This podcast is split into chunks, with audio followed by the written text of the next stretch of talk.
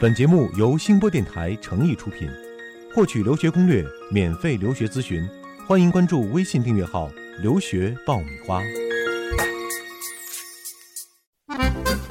你不知道的留学攻略，你想了解的留学体验，在这里全部都报给你听。快乐留学，让梦想噼里啪啦爆出精彩。互联网第一留学咨询分享节目《留学爆米花》。呜、快让它噼里啪啦，噼里啪啦！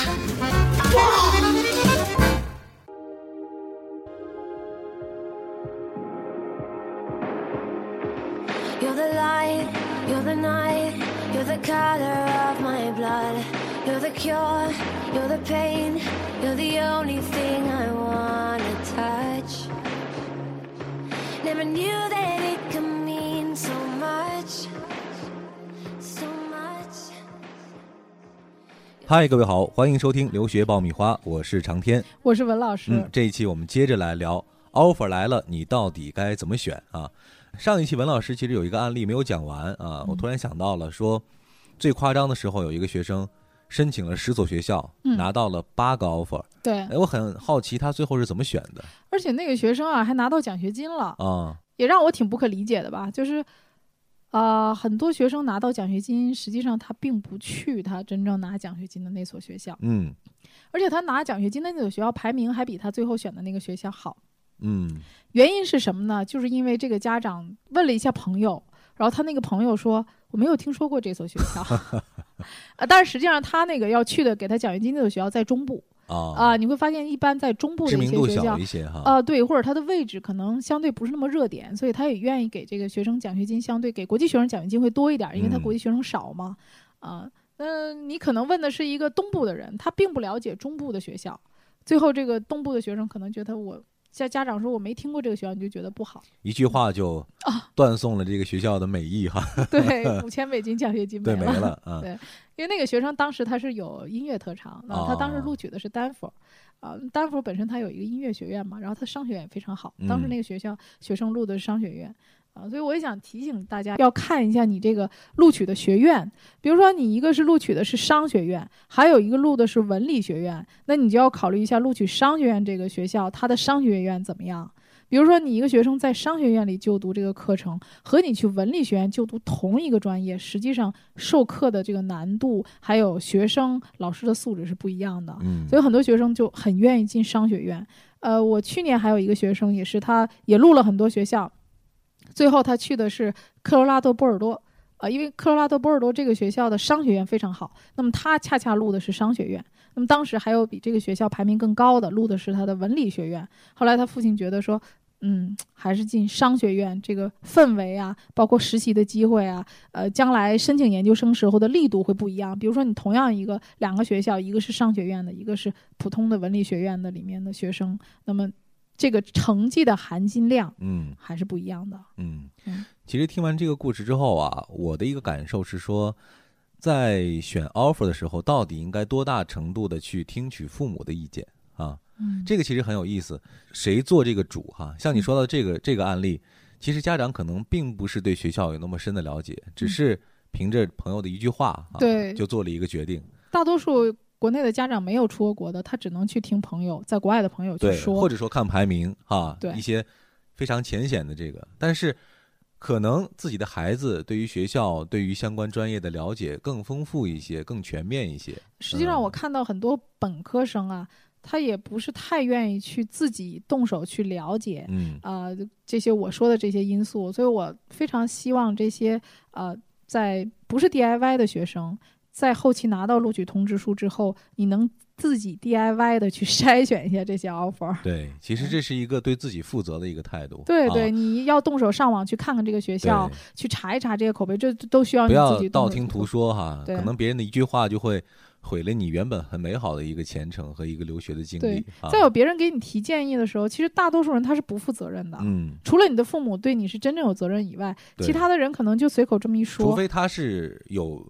真正了解到的别人的亲身经历的这种哈，嗯比如我他自己的孩子或者亲戚的孩子真的去过那儿去留过学，去了解过这种情对况，否就则的像话就我们是嗯，我们在北京生活，对吧？嗯但是我们如果没有孩子上学高考的话，我们可以也不太了解国内这些呃，北京的学校高考成绩多少对，哪个学校到底好，到底不好，你可能也就道听途说。北京你都不了解，然后别人问你对啊说，比如上海的一个学校或者嗯广州的一个学校那，你就更不了解了。对，只能是听闻哈，对所以千万不要被这种听闻所左右。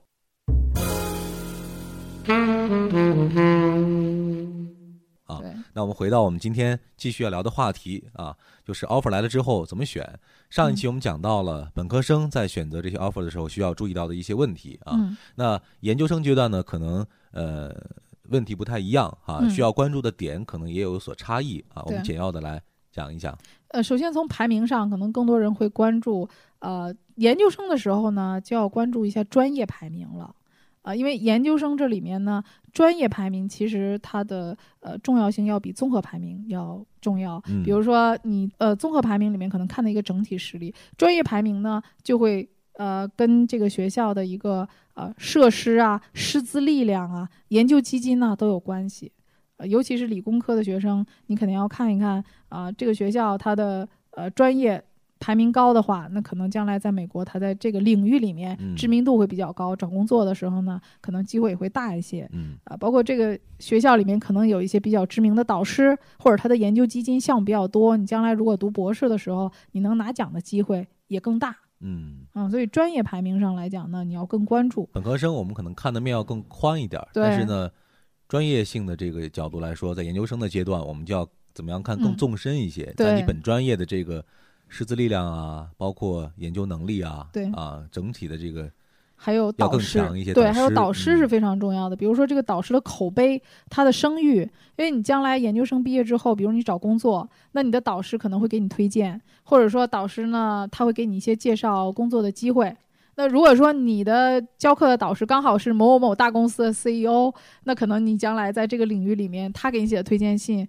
力度就会更大，对工作机会也会更多。嗯所以你一定要看一看这个系里面导师，尤其是你的一些录取通知书上面是指定了你跟哪个导师的，那嗯你就更需要了解这个导师是个什么情况。一定要查查家底儿哈，这到底是什么背景哈？嗯对他研究究什么课题，这也有助于你将来跟老师套关系套嘛。关系哈，嗯除了这个以外啊，大家还能呃提前看一看，就是我刚才说的跟老师评价嗯，啊、那你你提前过去之后选课的时稍候微，转一嗯下啊，呃，提前这个选课的时候呢，嗯，对你来讲也会有一个参考的作用。嗯呃，还有很多研究生会关注的就是一个就业环境，嗯大城市。我会发现呢，啊、本科阶段的很多学生他可能不会太在意这个地方的繁华程度，因为家长可能觉得更繁华的地方啊、呃容安易全分的心哈啊安分全心有啊，没或者有保安全有障隐患。但实际上研究生出去的时候，这方面他担心就要少得多。一个是他自理能力好了，还有一个这个自我防范的意识也要比年龄小的孩子好。嗯，所以他们可能更关注的是在这个地方他的那个就就业业机会多不不多嗯啊？那么相对像纽约啊、芝加哥啊、洛杉矶、旧金山这样一线的大城市，当然就业的机会会多，面试也会多一些。那么像二类的城市呢，呃，相对中部啊或者南部的地区呢，我们讲这个机会相对的会小一点儿、嗯啊，所以我们一般会喜欢选择像纽约啊、波士顿呐、啊、洛杉矶啊、旧金山啊、芝加哥呀、这附近的这些学校。嗯啊，就是说就业机会会比较多。呃，而且这个像达拉斯，比如说学计算机的学生，他会比较喜欢去达拉斯，因为达拉斯那个地方的产业、啊、比较这集个，中哈，比较集中。嗯对，，嗯比如说学生物的学生，他可比较喜欢去新泽西，因为新泽西那地方药厂比较多嗯啊，所以你要研究一下这个地方的这个城市的产业。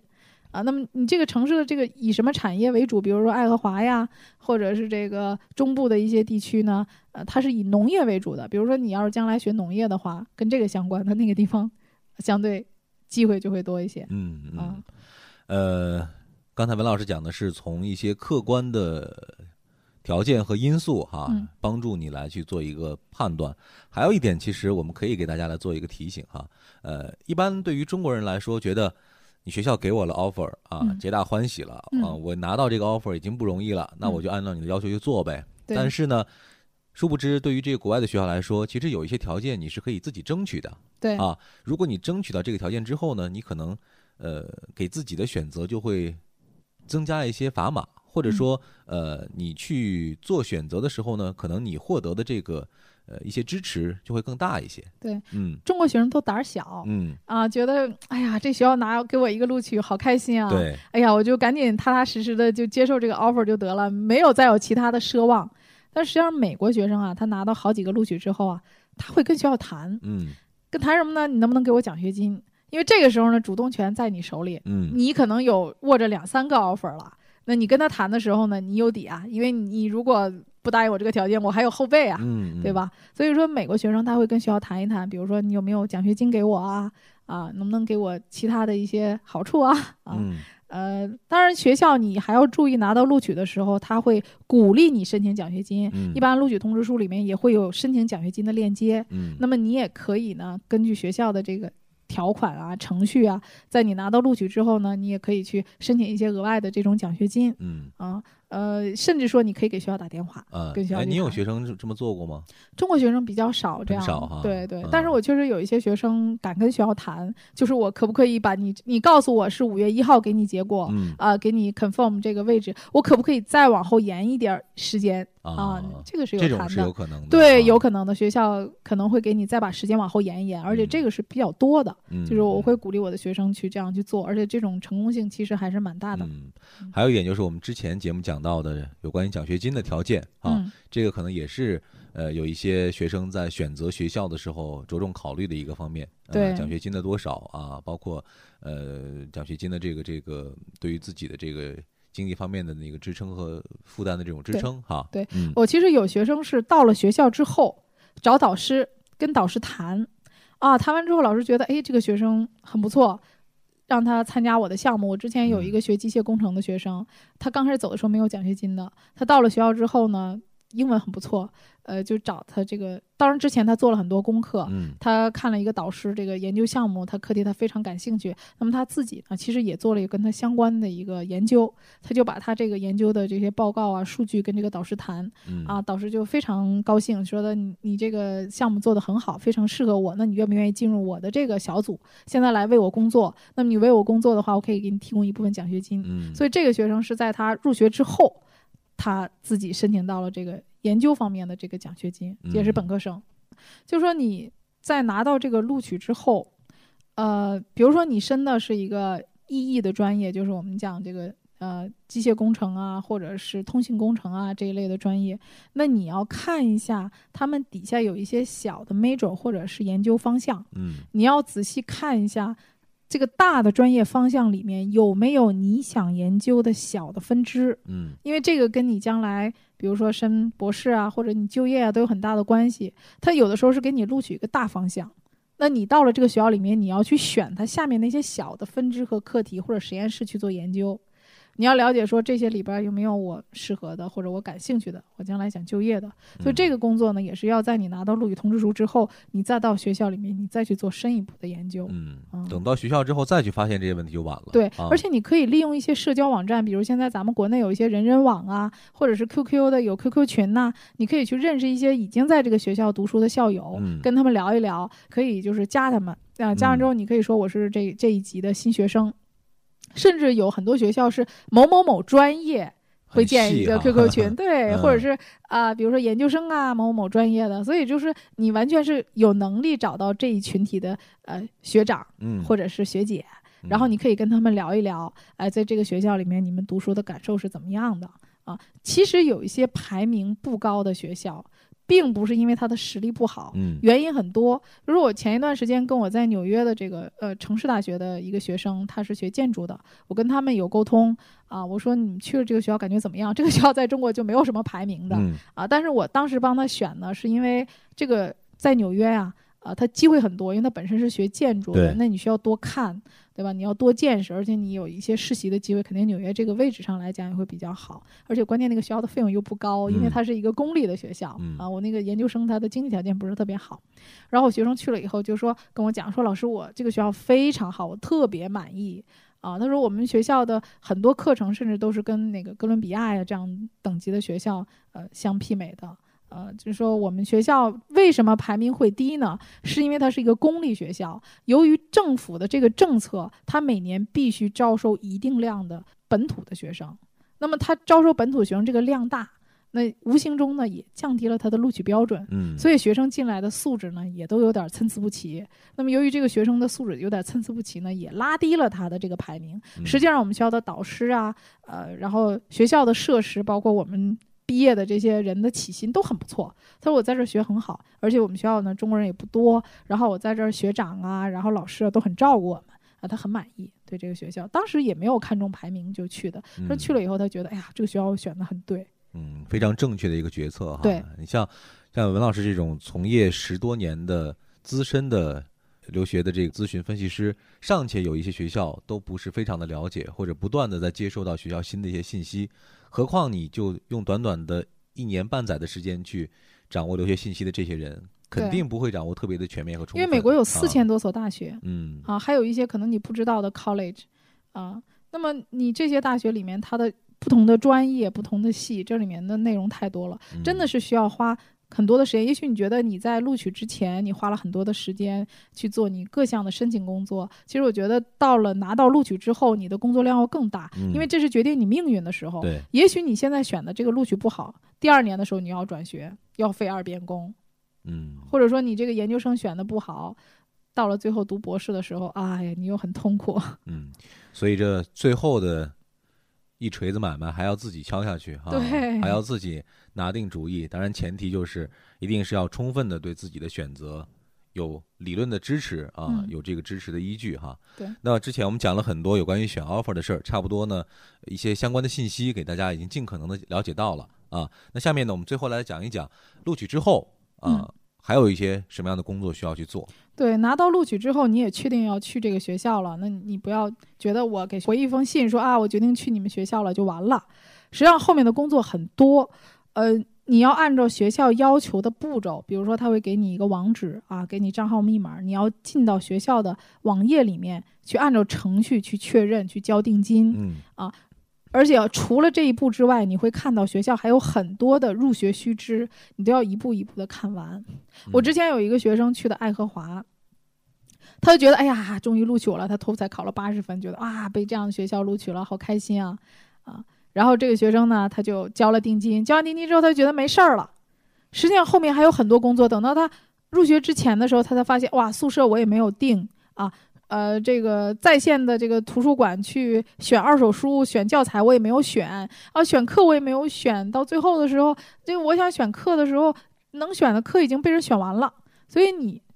拿了录取确定之后，马上要看的就是在线的选课嗯啊，能选什么课，一定要问问，赶紧问问学长啊，你的师姐呀、他们都怎么选课的，选哪些课啊？还有一些宿舍的申请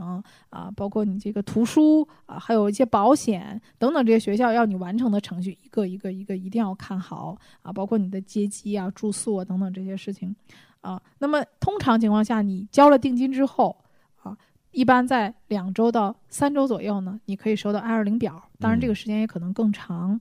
收到之后呢，学校会一有地图啊啊，一些住宿的申请表啊等等这些，还有一些学校会有一些套餐啊，就是住宿加餐、哦或者是不加餐等等嗯这些，你都要详细的去琢磨的。所以后面确认录取之后，哦很多后很多事情还细是碎的事情啊，对琐碎的事情，你还是要花时间研究那的。再花时间，心情也是舒畅的呀，对吧？对至少已经是，呃，胜券在握了。那这样的一些事情呢，处理起来也会觉得没有那么的繁琐了啊。，对对对，就是有的学生之前他做的功课很少，比如我刚才跟你说到我那个爱荷华的学生，啊、他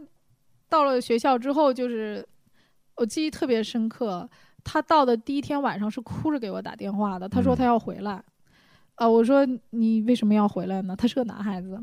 他说这个宿舍呢没有家具，嗯嗯，就当时是他选的太晚了，就他录取的时间也很晚。当时选这个住宿的时候啊，这个宿舍楼，实际上美国的这个宿舍楼啊，各个楼它的设施是不一样的，嗯，不是像我们国内这样宿舍都是统统一配备的一配备的。嗯它有的楼是有家具的，有的楼是没家具的， 就是你自己去选。那么这个学生很不幸，就是说他当时只能去选这个没家没有的家楼具了的。嗯、对，去了之后呢，你要跟同学一起去家具店买。啊，后来呢，我就告诉他，我说找了我在那儿的一个学学生的校友，我说你先在他的宿舍这儿待一宿啊，因为我真的不知道这个学生的能力是这样的，因为这个学生其实之前在美国已经读了一年了、啊语言啊，但是他的能力这个不是说在国外待时间长就。一定行。其实这个事情很简单的，就是你跟你一起入学的，就是学长啊什么的，你找一下中国校友会，都可以在别的同学那儿先住一宿嘛。对，啊，住一宿完之后，第二天呢，同学就可以带着你去买家具。后来我还给他 查到，在学校的什么地方，我说有一有个家沃尔具玛，店哦， 对，沃尔玛旁边有个家具店啊，你嗯去那里买。然后我还让我的学生带着他一起我去估买计了一家去具懵了，一一打开门儿，一家具 直接傻眼儿了。 对对对对对，确实是这样。就是说美国的好些宿舍是没有家具的啊嗯，所以有些学生在去之前，我就是我会提醒他，就是至少要搞个床垫儿 吧。对，总之，呃，什么都有可能发生哈。呃，一个人在一个新的环境里头，呃，只要你做好准备，才能有足够的信心和能力去应对啊。嗯嗯，那这一期节目呢，在播出的时候，应该像我们之前提到的一样，有很多的朋友已经陆陆续续的拿到 offer 了哈。嗯对，啊、我们也希望呢，拿到 offer 的朋友，呃，如果愿意的话，也可以通过微信，我们的微信订阅号，呃，留学爆米花来晒一晒你的 offer，或者说嗯呢，来给我们分享一下你此刻的喜悦的心情，或者说你在申请留学当中的一些心得和体会啊，我们也会把你的心得和体会，呃，转给更多的人，让他们来学习和了解。对嗯、如果有学生需要我来帮你去分析的话，也欢迎你们在我们的微信上留言。没错，我们的呃微信订阅号“留学爆米花”一直为大家敞开大门。呃，只要你关注订阅，在上面呢就可以给文艺老师来留言或者提问啊，我们会第一时间的来进行分析和解答。欢迎继续收听《留学爆米花》，接下来是我们的答疑时间啊。这位朋友呢，呃，网名叫美姿咖啡啊，他是通过邮箱，呃，也就是留学的全拼 at 星波网点 com 给我们提出的问题。嗯，他应该这个时候会比较的忧心忡忡哈。他说：“嗯我十二月份就递交了申请，但是到现在还没有学校的消息，嗯我该怎么办呢？